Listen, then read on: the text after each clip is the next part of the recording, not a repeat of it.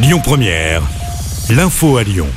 Bonsoir à tous. À l'actu aujourd'hui, c'est cette douzième journée de mobilisation contre la réforme des retraites. Plusieurs rassemblements sont en cours en France. C'est le cas chez nous à Lyon depuis 14 heures. Le cortège est parti de la place Maréchal Lyoté en direction de Villeurbanne. La préfecture du Rhône avait décidé de délimiter un périmètre d'interdiction de manifester. Objectif éviter les dégradations. Il concerne surtout la presqu'île et ses temps de Bellecour au terreau.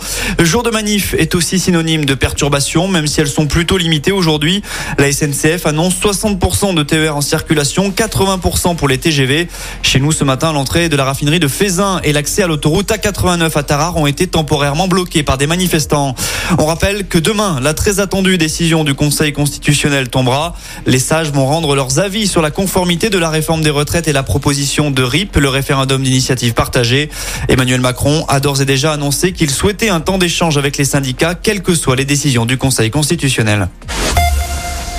Dans le reste de l'actu, il avait pris la fuite après avoir renversé une cycliste lundi dans le 7e arrondissement. Le chauffard a été retrouvé. On vous en parlait hier sur Lyon Première. La victime, une femme de 36 ans, avait dû être transférée à l'hôpital en urgence absolue.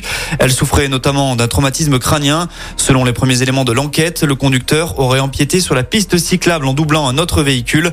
C'est ce qui a provoqué l'accident. Âgé de 23 ans, l'homme doit être présenté à la justice. À Marseille, le bilan définitif est de 8 morts après l'effondrement d'un immeuble de 4 étages le week-end rue de Tivoli. Le parquet a annoncé hier soir que six corps avaient été découverts sous les décombres. Deux personnes sont toujours portées disparues. Dans l'actu international, faux départ pour JUICE. Le décollage vers Jupiter de la sonde spatiale prévue cet après-midi est reporté. Mission phare de l'agence spatiale européenne, JUICE devait décoller de Kourou en Guyane française à bord d'une fusée Ariane 5. Ce sera finalement pour demain, le lancement ayant été reporté à cause de mauvaises conditions météo sur place. Rappelons que la sonde spatiale européenne doit explorer Jupiter et ses lunes glacées en quête de vie extraterrestre terrestre. On passe à l'affaire Galtier. L'ancien entraîneur adjoint de l'OL est accusé d'avoir tenu des propos racistes. Lui dément fermement. Aujourd'hui, on a appris que la protection de l'actuel entraîneur du PSG avait été renforcée. La raison, il a reçu plus de 5000 messages et appels haineux sur son téléphone après la fuite de son numéro sur les réseaux sociaux. On termine avec un mot de sport, mais côté terrain. En basket, l'Asvel féminin rentre dans l'histoire. Les Lions ont remporté l'Eurocoupe hier soir devant Galatasaray. C'est le premier titre européen du club. Chez les garçons, ça joue ce soir. Déplacement à l'Alba Berlin pour le compte de la dernière journée d'Euroleague. Ligue.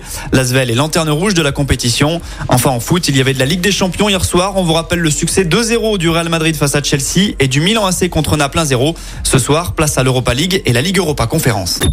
Écoutez votre radio Lyon Première en direct sur l'application Lyon Première, lyonpremière.fr et bien sûr à Lyon sur 90.2 FM et en DAB+. Lyon Première